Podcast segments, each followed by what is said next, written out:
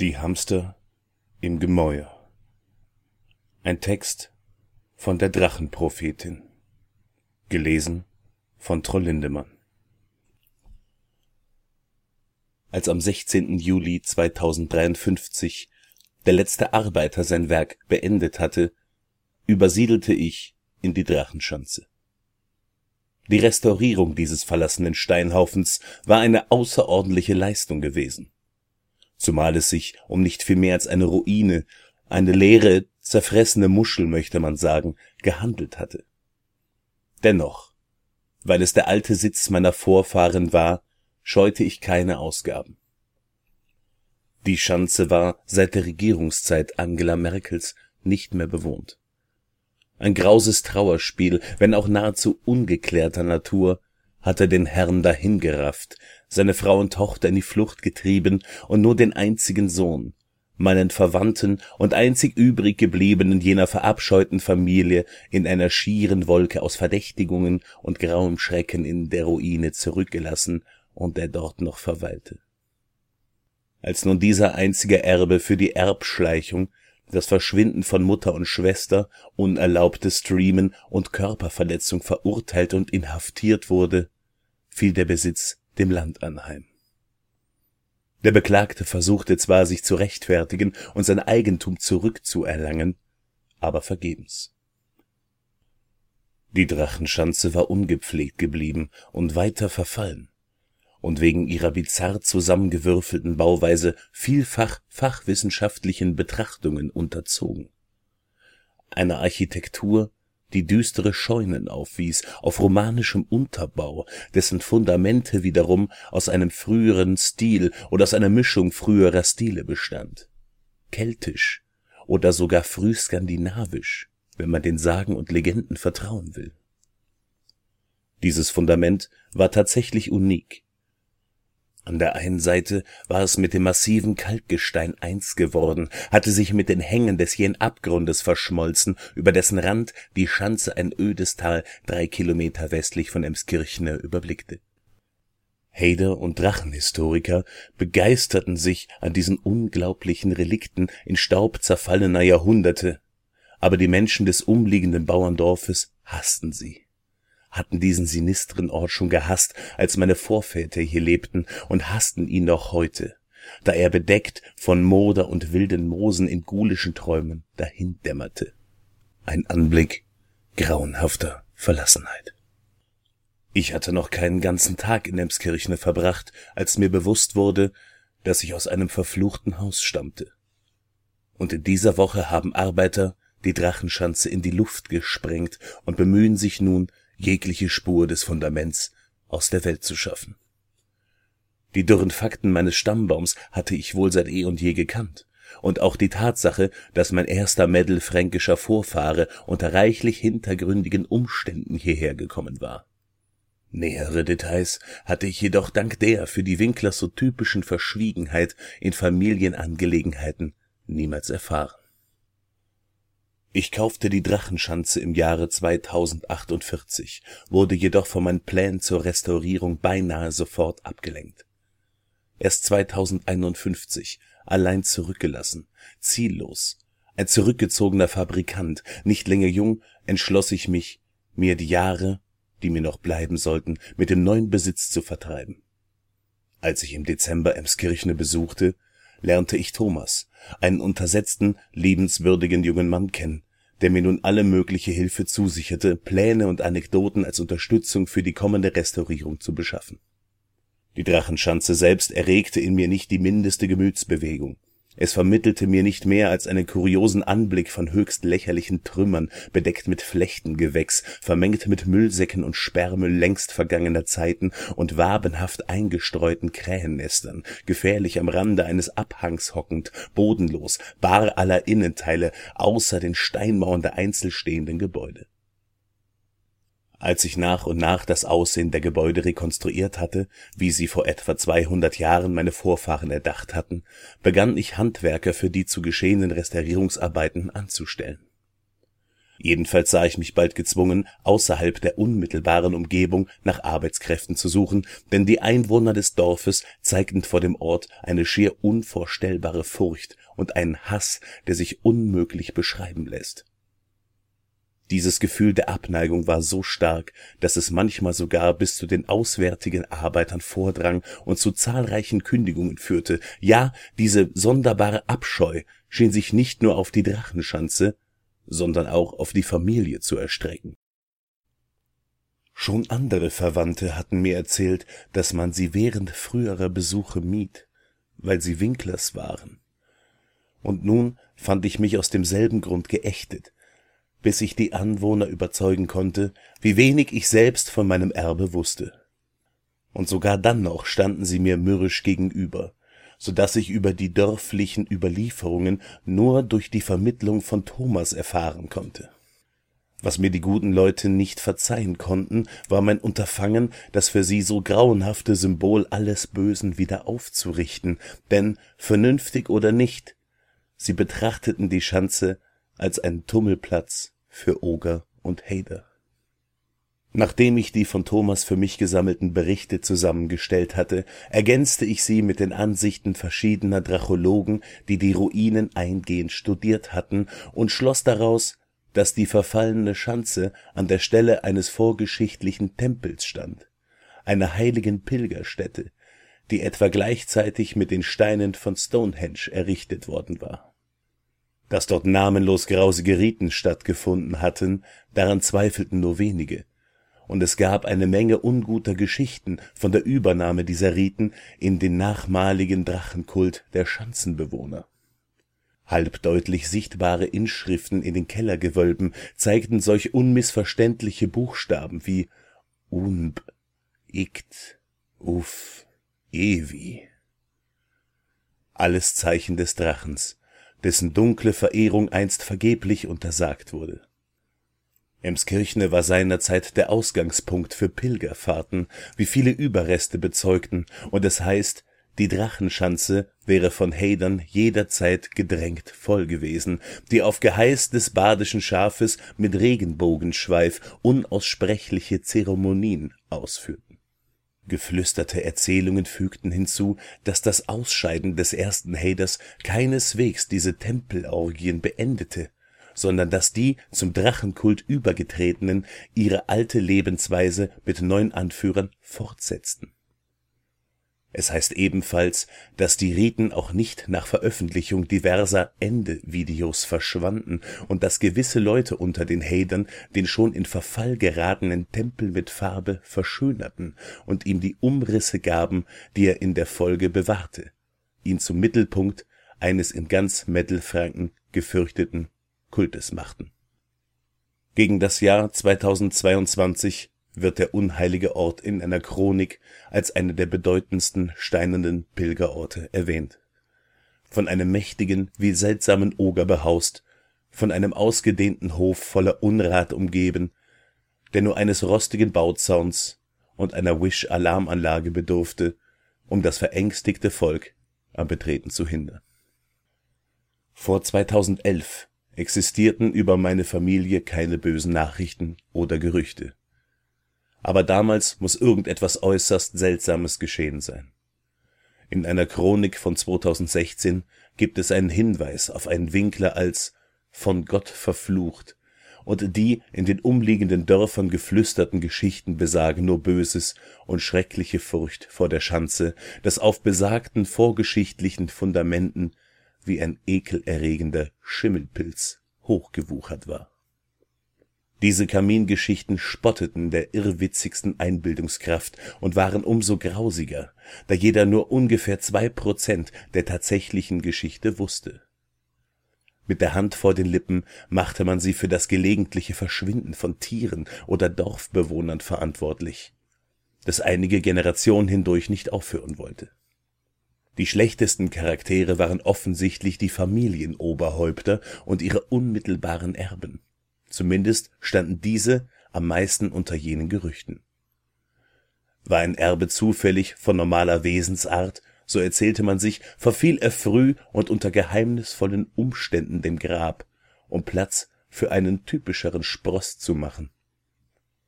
Innerhalb der Familie schien es einen besonderen Kult zu geben, der jeweils unter dem Vorsitz des Sippenoberhauptes stand und manchmal nur wenigen Mitgliedern zugänglich war. Wesensart eher als Abstammung war anscheinend die Basis dieses unheiligen Kults, denn man weihte in ihn auch Leute ein, die dem Familienoberhaupt ausschließlich über die Fernkommunikationsmittel bekannt waren. Diese für einen rohen Aberglauben so typischen Mythen und Balladen ekelten mich außerordentlich an. Ihre Beharrlichkeit und das Erfassen einer langen Reihe meiner eigenen Vorfahren waren besonders peinlich Weniger indes machte ich mir aus all den albernen Geschichten über nächtliches Klagen und Heulen an den öden, winddurchpeitschten Tal unter dem Kalksteinabsturz, über den Verwesungsgestank an warmen Sommertagen, über das zappelnde, quäkende Ding, das anscheinend in einer Regentonne lebte, und über die Prostituierte, die bei dem, was sie am helllichten Tag in der Schanze gesehen hatte, verrückt geworden war dieses ungereimte Zeug war nicht mehr als abgedroschenes Gewäsch, und ich war zu dieser Zeit ein ausgesprochener Skeptiker. Berichte über verschwundene Tiere, Dorfbewohner und Nahrungsmittel hingegen waren selbstverständlich weniger harmlos zu nehmen, wenn auch nicht sonderlich bedeutsam, wenn man die heutzutage seltsam anmutenden Gewohnheiten dieser Zeit in Betracht zieht Neugieriges Gucken bedeutete oft auf Bildmaterial gebannt zu werden, und nicht zu selten war es vorgekommen, dass man das Gesicht eines unbeteiligten Spaziergängers formvollendet geschnitten und gerendert auf YouTube öffentlich zur Schau stellte. Einige der Sagen und Legenden waren so überaus romantisch, dass sie in mir den Wunsch aufkommen ließen, ich hätte mich in meinen jungen Jahren mehr mit vergleichender Mythologie beschäftigt am lebendigsten von allen war die dramatische Geschichte von den Hamstern, der über alles herstürzenden Armee fälliger Nager, die aus der Schanze herausquollen, drei Monate nachdem dieser schaurige Ort zur Einsamkeit verdammt wurde. Der mageren, verfilzten, gefräßigen Armee, die alles, was ihr in den Weg gekommen war, kahl gefressen und verschlungen hatte. Geflügel, Katzen, Hunde, Schweine, Schafe und sogar zwei unglückliche Menschen, ehe ihre Raserei ein Ende hatte. Um diese unvergessliche Nagerarmee webt sich ein eigener Kreis von Mythen, denn die grausigen Tiere verstreuten sich weit über das Land und brachten Fluch und Schrecken mit sich Solcher Art war die Kunde, die auf mich einstürmte, als ich mit der Starrköpfigkeit des ältlichen Menschen die Restaurierungsarbeiten auf meinem Ahnensitz vorantrieb. Man darf aber nicht auch nur einen Augenblick glauben, dass diese Geschichten meine psychologische Hauptumgebung gebildet hätten, denn von anderer Seite wurde ich ständig gelobt und ermutigt von Thomas und den Drachologen, die um mich waren und mich unterstützten als dann nach zwei Jahren die Arbeit getan war, begutachtete ich die ordentlichen Räume, die gestrichenen Wände, die massiven Decken, die intakten Fenster und die stabilen Treppen mit nicht wenig Stolz, der die verschwenderischen Kosten der Restaurierung voll und ganz aufwog.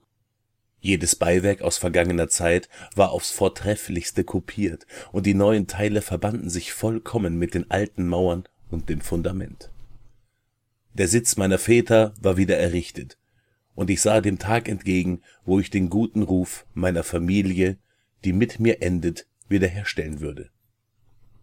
Ich beabsichtigte, mich hier für ständig niederzulassen und den Leuten zu beweisen, dass ein Winkler nicht unbedingt ein Oger sein muss.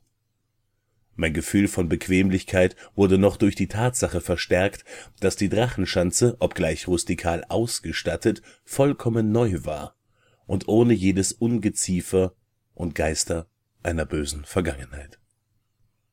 Wie ich bereits erwähnt habe, zog ich am 16. Juli 2053 ein. Mein Haushalt bestand aus einem Pferd, einer Ente und einem Kater, welchen letzteren ich besonders gern habe. Fünf Tage verliefen in äußerster Ruhe, und ich verbrachte die meiste Zeit mit der Aufarbeitung alter Familiendaten ich hatte nunmehr einige sehr wesentliche Einzelheiten der letzten Tragödie und Gefangennahme Rainer Winklers herausgefunden. Es stellte sich auch heraus, dass man meinen Ahnen mit gutem Grunde beschuldigte, alle anderen Mitglieder des Hausstandes vertrieben bzw. ins Altersheim gesteckt zu haben, außer wenigen Tieren, und zwar kürzeste Zeit nach dem Tode seines Vaters und dem Einzug des Internets, welcher sein ganzes Wesen veränderte diese wohlüberlegte Freveltat an seiner Familie wurde von den Dorfbewohnern größtenteils totgeschwiegen und vom Gesetz derart vernachlässigt behandelt, dass der Täter zunächst unversehrt und unbehelligt in der Schanze verweilen konnte. Man flüsterte allgemein, dass er das Land mit einem Jahrhunderte andauernden Fluch belegt hätte. Am 22. Juli ereignete sich der erste Zwischenfall, der wenn auch vorerst leichthin abgetan, in Verbindung mit späteren Vorkommnissen eine über das Natürliche hinausgehende Bedeutung erlangte. Es war so einfach, darüber hinwegzugehen, unter den herrschenden Umständen gar nicht denkbar, denn ich befand mich doch, das darf man nicht vergessen, in einem völlig neuen Haus, wenn man von den Mauern absieht, und außerdem war ich von meinen liebsten Haustieren umgeben.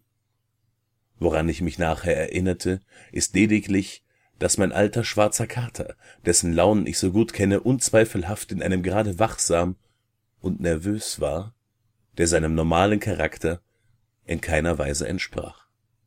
Er strich von Zimmer zu Zimmer, ruhelos, aufgeregt und schnüffelte ununterbrochen an den Wänden, die noch zu einem Teil der alten Struktur gehörten ich weiß sehr wohl, wie fad und abgedroschen so etwas klingt, wie der unvermeidliche Hund in einer Geistergeschichte, der immer knurrt, ehe sein Herr die lakenverhüllte Gestalt erblickt. Aber ich will es dennoch nicht verschweigen. Folgenden Tags dauerte die Ruhelosigkeit der Katzen im Haus an. Thomas kam zu mir in mein Arbeitszimmer, einem niedrigen Raum mit Dachschräge auf der Westseite im ersten Stock mit einem Drachen in schwarzer Farbe an der Wand und einem zweiteiligen Fenster mit Wolkensilhouette, durch das man das öde, trostlose Tal überblickte. Und sogar als er auf mich einsprach, sah ich die schwarze Gestalt meines Katers die Westwand entlang kriechen. Er kratzte an dem neuen Putz, welcher die alte Steinmauer bedeckte.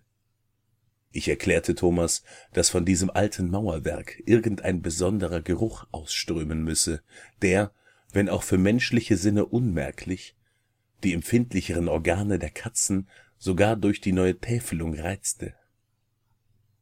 Das glaubte ich tatsächlich, und als er meinte, Hamster oder Ratten könnten vielleicht da sein, sagte ich ihm, dass hier seit mindestens zwanzig Jahren keine Ratten mehr waren, und man könne auch schwerlich annehmen, dass Feldhamster in die Schanze eingedrungen seien am späten Nachmittag besuchte ich einen anderen Nachbarn, und er versicherte mir, dass es ein Ding der Unmöglichkeit wäre anzunehmen, Feldhamster hätten das neue Gebäude in einer so plötzlichen wie unvorherzusehenden Art überfallen. Jene Nacht begab ich mich in mein Schlafzimmer, das neben meinem Arbeitszimmer lag und somit vom Erdgeschoss aus ebenfalls über die massive Holztreppe zu erreichen war. Dieser Raum war ebenfalls niedrig, mit Dachschräge und nicht besonders groß ich sah, dass mein Lieblingskater bei mir war, schloss die dünne Sperrholztür, zog mich aus, schaltete das Licht aus und sank in mein großes, weiches Bett, den ehrwürdigen Kater auf seinem gewohnten Platz, quer über meinen Füßen.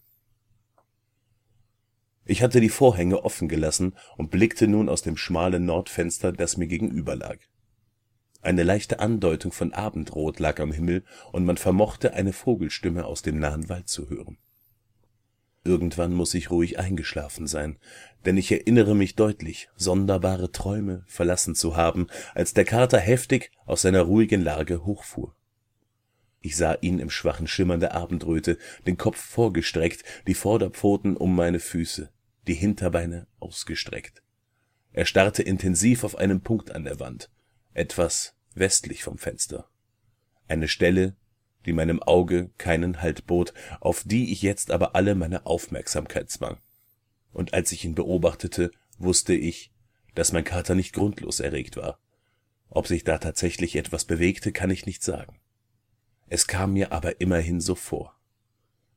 Was ich jedoch beschwören kann, ist, dass ich dahinter ein leises, deutliches Laufen hörte, wie von Ratten oder Hamstern.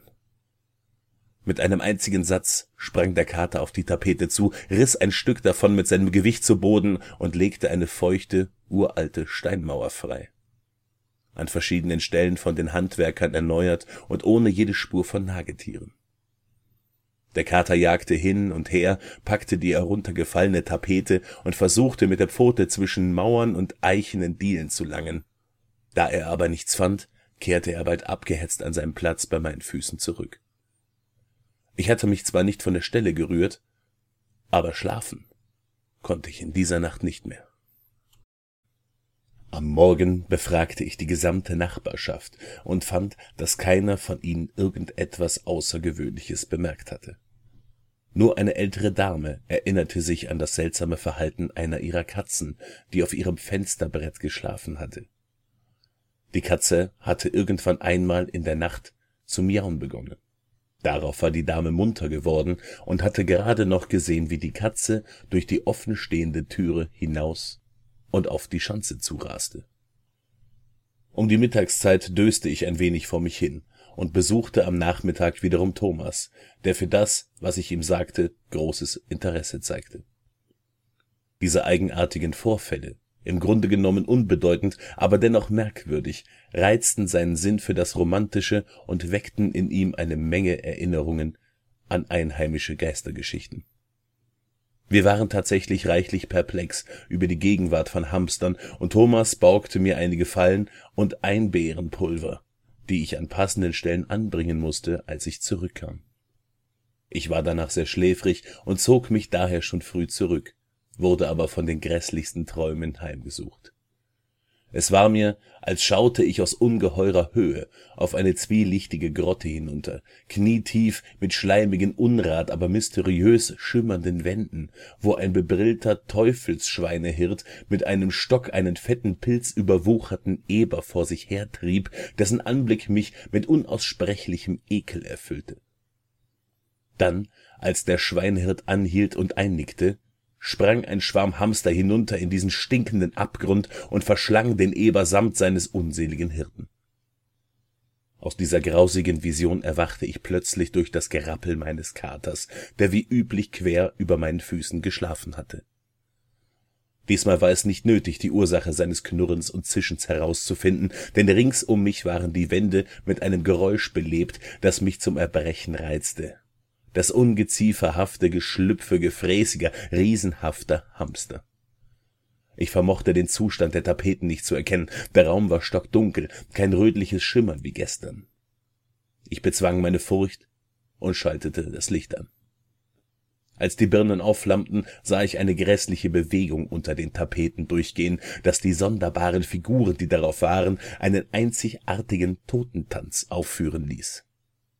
Dieses grausige Schütteln verschwand fast sofort und mit ihm das Geräusch. Ich sprang aus dem Bett und stocherte mit einem Messer unter dem Wandbelag und hob ein Stück davon hoch, um zu sehen, was darunter lag. Da war nichts als die reparierte Steinmauer, und sogar der Kater hatte das intensive Gefühl abnormaler Gegenwärtigkeit verloren.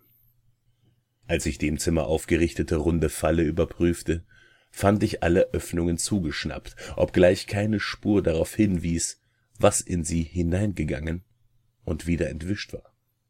Weiterschlafen war ausgeschlossen. Ich ging deshalb über den Flur in Richtung meines Arbeitszimmers, meinen Kater auf den Fersen. Als wir aber an der Treppe vorbeikamen, schoss der Kater vor und hastete die Stufen hinunter. Als ich dann selbst folgte, gewahrte ich plötzlich ein Rumoren im großen Wohnzimmer unten, Geräusche, deren Natur nicht mißzuverstehen waren. Die neuen Wände waren vor Hamstern schier lebendig geworden, sie rappelten und huschten wie toll, während mein Kater wütend wie ein gefoppter Jäger hin und her raste. Unten angelangt machte ich Licht, was diesmal das Geräusch jedoch nicht zum Stillstand brachte. Die Hamster setzten ihren Tumult fort, ja sie tobten und quiekten so laut, dass ich schließlich sogar die Richtung ihres Zuges feststellen konnte. Diese Biester bewegten sich in einer nicht enden wollenden Wanderung von oben nach unten in irgendeine fassliche oder unfassliche Tiefe der Erde. Nun vernahm ich im Gang Schritte, und im nächsten Moment stießen zwei Nachbarn die massive Tür auf. Sie waren eben dabei, das Haus nach einer unbekannten Ursache dieser Unruhe, die alle Katzen des Dorfes in eine knurrende Panik versetzt und sie angetrieben hatte, Hals über Kopf zur Schanze zu rasen und laut miauend vor der verschlossenen Tür des Hauses zu hocken. Ich fragte sie, ob sie die Hamster gehört hätten, aber sie verneinten. Als ich ihre Aufmerksamkeit auf die Geräusche hinter der Rigipsplatten an der Wand richten wollte, bemerkte ich zu meinem Erstaunen, dass sie aufgehört hatten. Mit den zwei Männern ging ich dann zur Tür des Kellers, fand aber die Katzen bereits zerstreut. Ich beschloss, den Keller später zu durchsuchen, für den Augenblick jedoch wollte ich die aufgerichteten Fallen kontrollieren. Alle waren zugeschnappt, aber leer. Ich gab mich damit zufrieden, dass niemand die Hamster gehört hatte, außer mir und den Katzen. Darauf begab ich mich in mein Arbeitszimmer, überdachte alles gründlich und schürfte in den alten, von mir genauestens zu Papier gebrachten Sagen, die sich um dieses Gebäude rankten, nach. Ich legte mich vormittags ein wenig schlafen, bequem zurückgelehnt im altgedienten Zarensofa, das mein neuer Möblierungsplan nicht zu verbannen vermocht hatte. Später rief ich Thomas an, der mir bei der Untersuchung des Kellers half. Wir entdeckten absolut nichts obwohl wir einen Schauer nicht unterdrücken konnten, als wir bemerkten, dass dieses Gewölbe ein unvollständiges japanisches Badezimmer versteckt gehalten hatte. Jede Fliese, jede Dekoration war japanisch.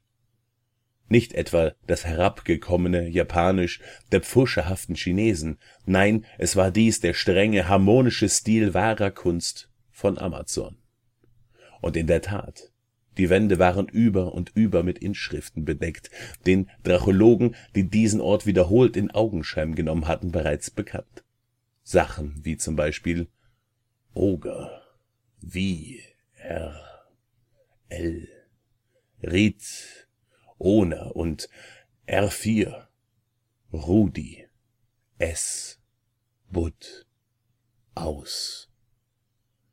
Diese Erwähnung eines Ogers ließ mir eine Gänsehaut über den Rücken gleiten, denn ich hatte vieles gelesen und wusste so einiges über die abscheulichen Riten zu Ehren dieses grauenhaften Gottes, dessen Verehrung so eng mit dem Haderkult verknüpft war.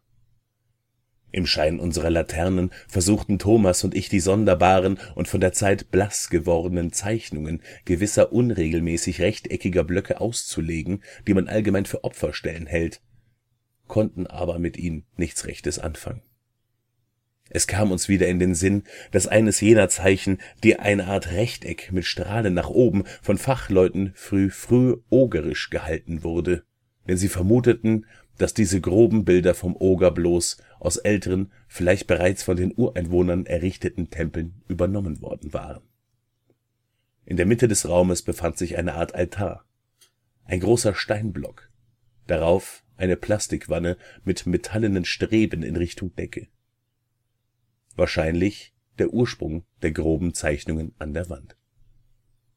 Das also waren die Sehenswürdigkeiten, die wir im Keller entdeckten, vor deren Tür die Katzen schrien und wo Thomas und ich nun darauf bestanden, die Nacht zu verbringen. Wir holten zwei Feldbetten herunter und sprachen noch mit den Nachbarn, sich nicht um das nächtliche Treiben der Katzen zu kümmern mein Kater wurde sowohl zur Verstärkung als auch zur Gesellschaft zugelassen. Wir entschlossen uns, die Türe, wie das Original mit einem Lüftungsloch an der Unterseite versehen, abzuschließen, und nachdem dies geschehen, legten wir uns bei angeschaltetem Licht hin, um abzuwarten, was auch immer kommen möge. Das japanische Bad befand sich tief im Keller der Drachenschanze und wahrscheinlich weit unten in dem Kalksteinfelsen über dem öden Tal dass hier das Ziel jener grausigen, unerklärlichen Hamster war, schien mir außer Zweifel. Meine Nachtwache durchmischte sich langsam mit Halbträumen, aus denen mich jedoch die unruhigen Bewegungen meines Katers immer wieder hochrissen. Die Träume waren nicht vollständig, aber ebenso schrecklich wie jener, den ich die Nacht zuvor gehabt hatte. Ich erblickte wieder die zwielichtige, dämmernde Grotte, sah abermals den Schweinehirten mit seinem grauerhaft pilzüberwucherten Tier, das sich in der eklen, schleimigen Schmutzmasse suhlte. Und als ich mir dieses Höllenwesen genauer besehen wollte, schien es mir näher zu sein und deutlich erkennbar. So deutlich, dass ich beinahe Einzelheiten ausmachen konnte. Dann sah ich die welken Gesichtszüge, den grotesken Überbiss und die widerwärtigen gelben Hauer und wachte mit solch einem Entsetzenschrei auf, dass mein Kater auffuhr und Thomas, der nicht geschlafen hatte, in ein beträchtliches Lachen ausbrach. Thomas würde vielleicht noch mehr oder aber auch weniger gelacht haben, hätte er gewusst, was es war, das mich so schreien ließ. Aber ich erinnerte mich auch erst später daran. Extremes Grauen lähmt das Gedächtnis in einer barmherzigen Weise. Thomas weckte mich, als das Phänomen begann. Durch sanftes Schütteln wurde ich aus demselben grässlichen Traum gerufen und auf das Geräusch der Katzen aufmerksam gemacht. In der Tat, da gab es genug zu hören, denn hinter der verschlossenen Tür über den Steinstufen herrschte ein wahrer Albtraum felinen Gejaules und Gekratzes, während mein Kater, ohne seine Verwandtschaft draußen zu beachten, aufgeregt die kahlen Steinwände entlangjagte, in denen ich dasselbe Rumoren eines in Aufruhr geratenen Hamsterbabels vernahm, das mich in der vergangenen Nacht beunruhigt hatte. Ein stechender Schreck durchfuhr mich jäh, denn hier gab es abnorme Dinge, die durch nichts in der Welt erklärt werden konnten. Diese Hamster, wenn nicht Schatten eines Wahnsinns, den ich nur mit den Katzen teilte, musste sich durch antike Mauern graben und nagen, die meiner Meinung aus massiven Kalksteinquadern erbaut worden waren. Außer Vielleicht das unaufhörliche fressende Wasser hat in einer Zeitspanne von mehr als 200 Jahren Tunnels geschaffen, die von den Nagern glatt und geräumig geschliffen waren. Aber auch in diesem Fall war dieses gespenstische Grauen nicht geringer, denn wenn hier tatsächlich lebendes Ungeziefer hauste, warum hörte Thomas nicht dieses abscheuliche, ekelerregende Gewühle? Warum drängte er mich, meinen Kater zu beobachten und auf die Katzen da draußen zu hören, und weshalb rätselte er ahnungslos und vage herum, was diese nur so in Aufregung versetzt hätte? Da ich nun soweit war, ihm so gut als möglich auseinanderzusetzen, was ich zu vernehmen glaubte, drangen die letzten Laute dieses ungestümen Gejages an meine Ohren. Diese schrecklichen Laute waren in noch größeren Tiefen verklungen, weit fort unter diesem tiefsten der Kellergewölbe, bis es schien, als würde der ganze Fels von den herumsuchenden Hamstern gerüttelt. Thomas war nicht so skeptisch, wie ich vorher erwartet hatte, sondern schien zutiefst bewegt. Er deutete mir zu, dass die Katzen vor der Tür aufgehört hätten zu lärmen, als hätten sie die Hamster verloren gegeben. Mein Kater aber brach in erneute Unruhe aus und scharrte wie rasend am Sockel des großen Altares in der Mitte des Raumes, der Thomas Liegestät näher stand als meiner. Meine Furcht vor dem Unbekannten war an diesem Punkt sehr groß. Etwas Verblüffendes war geschehen, und ich sah, dass Thomas, ein jüngerer, kräftigerer, eher materialistischer Mensch, genauso betroffen war wie ich selbst. Vielleicht wegen seiner lebenslangen Vertrautheit mit den einheimischen Gerüchten und Sagen. Im Augenblick vermochten wir nichts anderes tun, als den alten, schwarzen Kater zu beobachten, der mit schwindendem Eifer am Sockel des Altares scharrte, gelegentlich aufschaute und mir auf jene zutrauliche Art zumiaute, die er stets anwendete, wenn er von mir etwas wollte. Thomas strahlte nun mit einer alten Öllampe zusätzlich den Altar an und untersuchte die Stelle, an der mein Kater mit dem Pfoten scharrte. Schweigend kniete er nieder und riß die jahrhundertealten Flechten weg, die den massiven antiken Sockel mit den Fliesen verband.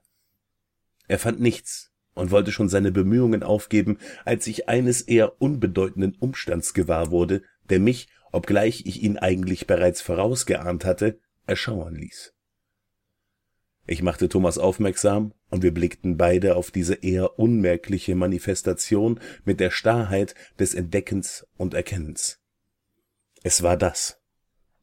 Die Flamme nahe dem Altar abgestellt flackerte leicht, aber deutlich in einem Luftzug, dem sie zuvor nicht ausgesetzt gewesen war, und der zweifellos aus einer Spalte zwischen Fliesen und Altar drang, wo Thomas die Flechten weggerissen hatte. Wir verbrachten den Rest der Nacht im strahlend erleuchtenden Arbeitszimmer, nervös diskutierend, was wir als nächstes unternehmen sollten. Die Entdeckung, dass ein Gewölbe tiefer lag als das tiefste Mauerwerk der Schanze, irgendein Gewölbe, übersehen von der Neugierde der Drachologen, hätte genügt, in Begeisterung zu versetzen, wäre nicht dieser sinistre Hintergrund gewesen. So aber wurde unsere Entdeckerfreude zwiespältiger Natur, und wir blieben lange im Zweifel, ob wir unsere Nachforschungen einstellen und die Drachenschanze aus abergläubischer Furcht für immer meiden sollten, oder ob wir unserem Abenteuermut nachgeben und jeglichem Grauen trotzen sollten, das uns in diesen unbekannten Tiefen erwarten könnte. Am Morgen hatten wir einen Kompromiss geschlossen und uns entschieden, in Nürnberg eine Gruppe von Drachologen und Höhlenforschern zusammenzustellen, die geeignet war, es mit diesem Mysterium aufzunehmen. Es darf hier nicht unerwähnt bleiben, dass wir, ehe wir den Keller verließen, vergeblich versucht hatten, den Altar zu bewegen, den wir nur als Tor zu einem neuen Höllenschlund namenloser Furcht betrachteten. Welches Geheimnis dieses Tor öffnen würde, würden klügere Menschen als wir herausfinden müssen. Während vieler Tage in Nürnberg unterbreiteten Thomas und ich Tatsachen, Vermutungen und sagenhafte Berichte fünf hervorragenden Kapazitäten, alles Männer, bei denen man sich darauf verlassen konnte, dass sie alles Unliebsame, das vielleicht durch künftige Erforschung ans Tageslicht käme, geheim halten würden. Es stellte sich auch heraus, dass kaum einer von ihnen zu Spott geneigt war. Im Gegenteil, sie zeigten sich außerordentlich interessiert und der Sache zugetan. Es ist kaum nötig, sie alle namentlich aufzuführen, aber ich möchte dennoch bemerken, dass Dr. Fritz Erlengrund dabei war, dessen Ausgrabungen an der Ruine als Schauerberg seinerzeit weltweites Aufsehen erregt hatten. Als wir endlich den Zug nach Emskirchen nahmen, fühlte ich mich am Rande furchtbarer Enthüllungen. Am Abend des 7. August erreichten wir die Drachenschanze, wo die Nachbarschaft mir versicherte, dass nichts Ungewöhnliches vorgefallen wäre. Die Katzen, ja sogar mein alter Kater, hatten sich ruhig verhalten und nicht eine einzige Falle im Haus war zugeschnappt.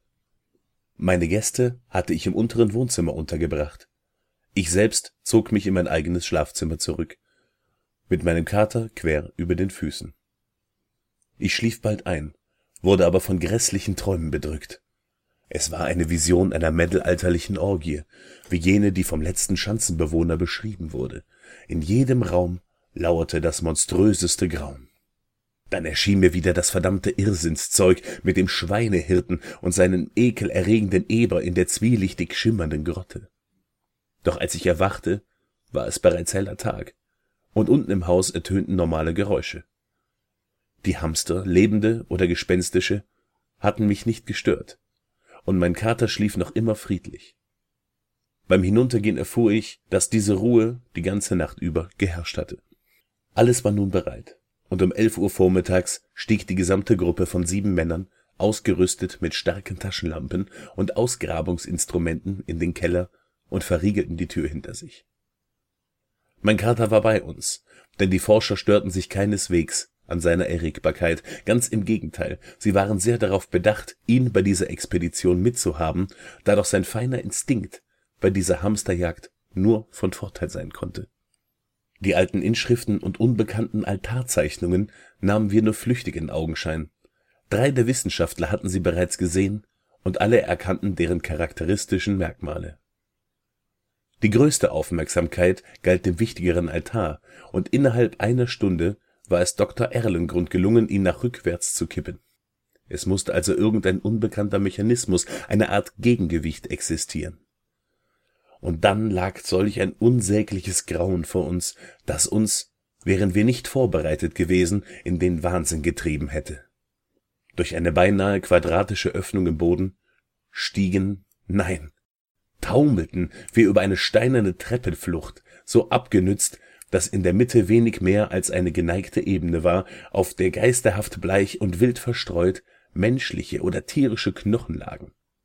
Jene, die noch intakte Skelette waren, zeigten die grausigen Verrenkungen panischer Angst, und bei allen wiesen Merkmale darauf hin, dass Nagetiere an ihnen gefressen hatten. Die Schädel zeigten nichts Geringeres an als Idiotie, Kretinismus oder primitives Halbaffentum. Über diesen infernalischen Stufen wölbte sich ein abfallender Tunnel aus dem massiven Gestein herausgearbeitet und von Frischluft durchströmt. Dieser Luftstrom hatte nichts von dem plötzlichen wie lästigen Geruch eines geöffneten Gewölbes an sich. Er war eher eine kühle Brise von angenehmer Frische. Wir hielten uns nicht lange auf, sondern bahnten uns schauernd einen Weg die Treppe hinunter. Als wir einige Stufen weiter durch die zernagten Knochen vorgedrungen waren, sahen wir Licht über uns. Nicht irgendein mystisches Phosphoreszieren, sondern gefiltertes Tageslicht, das nur aus einer unbekannten Spalte im Fels kommen konnte. Dass solche Spalten von außen her übersehen worden waren, besagte nicht viel, denn das darunterliegende Tal ist spärlich bewohnt, und der Abhang, an dessen Rande die Schanze erbaut ist, ist sehr hoch und steil. Nachdem wir einige Schritte weiter gegangen waren, erblickten wir etwas, das uns buchstäblich den Atem raubte, so buchstäblich, dass einer der Drachologen ohnmächtig in die Arme seines bestürzten Hintermannes taumelte. Thomas, das dicke Gesicht weiß und schlaff, stieß bloß unartikulierte Schreie aus, während ich glaube, dass ich nach Luft rang oder zischte und meine Augen bedeckte. Der Mann hinter mir, der einzige Mann der Gruppe, der älter als ich war, krächzte das abgedroschene Mein Gott.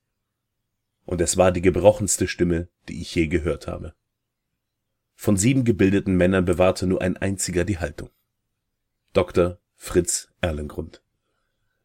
Ein Umstand, der ihn umso höher angerechnet werden muss, weil er die Gruppe anführte und den Anblick als erster vor Augen bekommen hatte.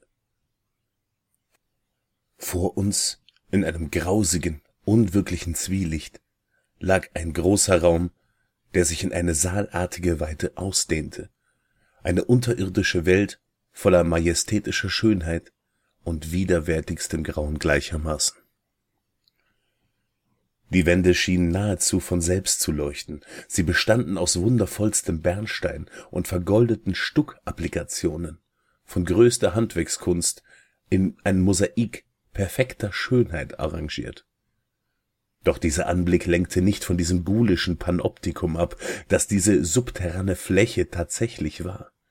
Denn viele Meter im Umkreis der Treppe erstreckte sich ein wahnwitziges Gewirr menschlicher oder tierischer Knochen, wie eine gischtige See breiteten sie sich vor uns aus, einige zerfallen, andere wieder als teilweise oder ganze Skelette, letztere in Stellungen grauenhaftester Furcht, der verzweifeltsten Abwehr oder auch nach anderen in kannibalischer Absicht krallend. Die meisten Knochen waren angenagt, meistens von Hamstern. Mitten darunter fanden sich auch hin und wieder zierliche Hamsterknöchelchen, die Gefallenen dieser nagenden Todesarmee die diese uralte Geschichte beendeten.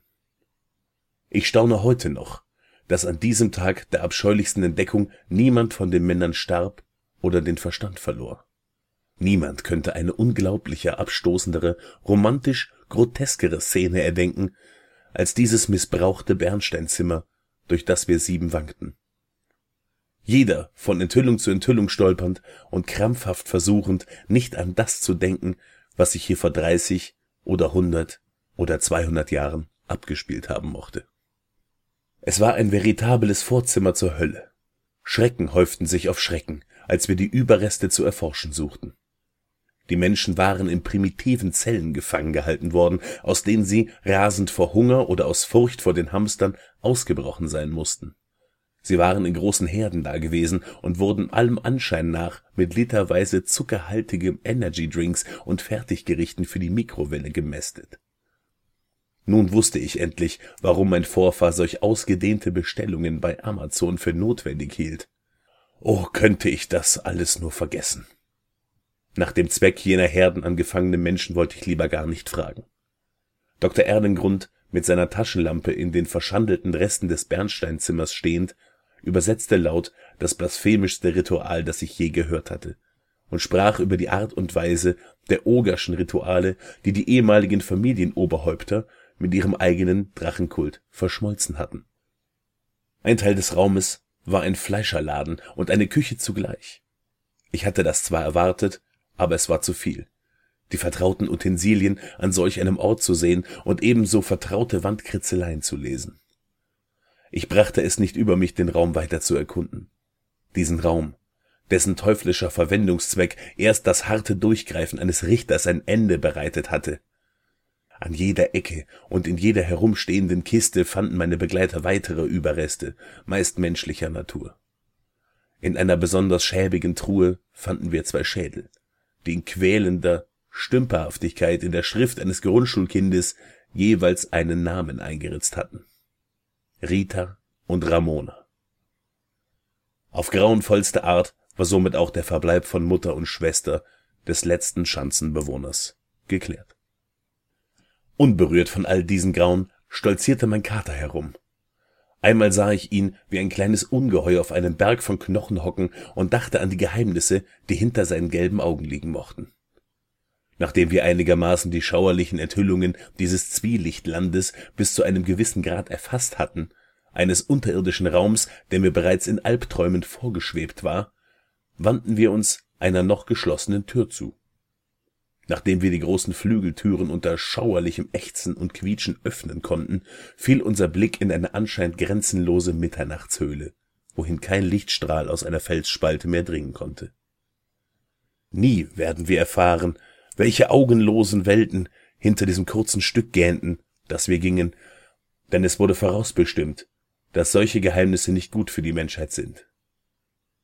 Aber es gab genug in der Nähe, um unsere Aufmerksamkeit voll in Anspruch zu nehmen, denn wir waren gar nicht lang unterwegs, als uns unsere Taschenlampen jene Grube erhellten, in denen die Hamster ihre schaurigen Fressorgien abgehalten hatten, bis das ein völlig unerwartetes Aussetzen der Fütterung die heißhungrige Nagearmee zu den lebenden Herden getrieben und später dazu aus der verlassenen Schanze hervorzuquellen in jenem historischen Verwüstungszug, den die Bauern nie vergessen werden.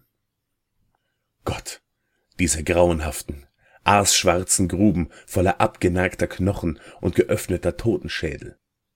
Diese albtraumzitternden Abgründe, vollgepfropft mit Knochen unseligster Jahrhunderte.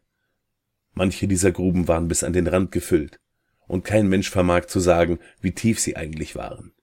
Andere wieder waren so tief, dass die Kegel unserer Taschenlampen keinen Grund fanden oder voll von unaussprechlichen Fieberträumen. Einmal glitt mein Fuß am Rand eines der grauenhaft gähnenden Schlünde aus, und für einen Augenblick lang fühlte ich mich von einer rasenden Angst erfasst. Ich muss wohl eine Weile lang still gestanden haben, denn ich konnte niemanden mehr von der Gruppe sehen, außer dem dicken Thomas. Dann kam ein Geräusch aus der tintendunklen, grenzenlosen Ferne, das ich zu kennen glaubte, und ich sah meinen alten schwarzen Kater an mir vorbeispringen, geradewegs in den unendlichen Abgrund dieser unbekannten Welt. Aber ich lag nicht weit zurück, denn nach einer weiteren Sekunde gab es keinen Zweifel mehr.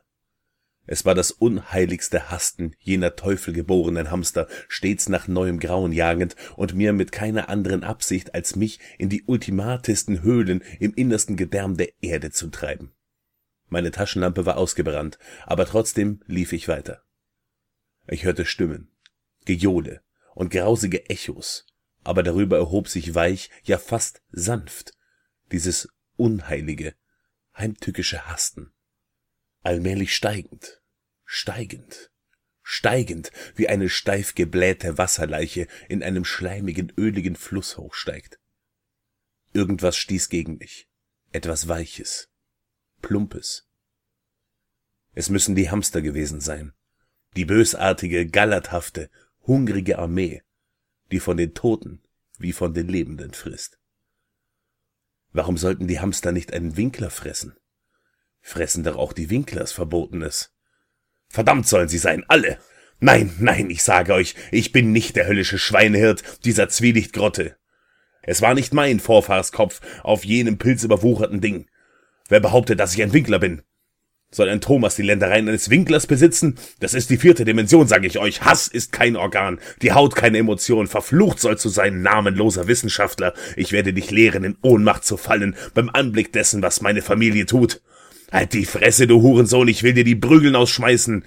Wolde yes, swingemild like whiz, kronk, kronk, artis. Diat, Akaiza Tanzverbot, Agus Bes Ex Lord. Donas dolas iblali, agos leza ungi, ungirach. Das, behaupteten sie, hätte ich gestammelt, als sie mich nach drei Stunden in der Finsternis über Thomas halb aufgefressener Leiche kriechend fanden, wobei mir mein eigener Kater eingekrallt an der Kehle hing.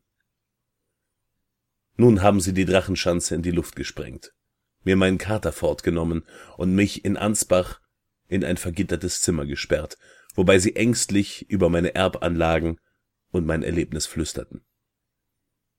Einer der Wissenschaftler, die mich begleiteten, ist im Zimmer nebenan, aber sie wollen mich nicht mit ihm sprechen lassen. Sie versuchen auch das meiste über die Schanze zu unterdrücken. Wenn ich vom armen Thomas spreche, beschuldigen Sie mich einer abscheulichen Sache. Aber Sie müssen doch wissen, dass es nicht ich war, der das getan hat.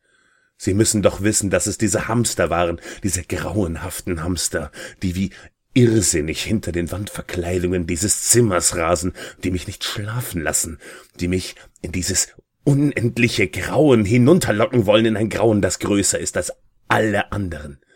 Diese Hamster, die nur ich allein hören kann. Die Hamster, die Hamster, die Hamster im Gemäuer.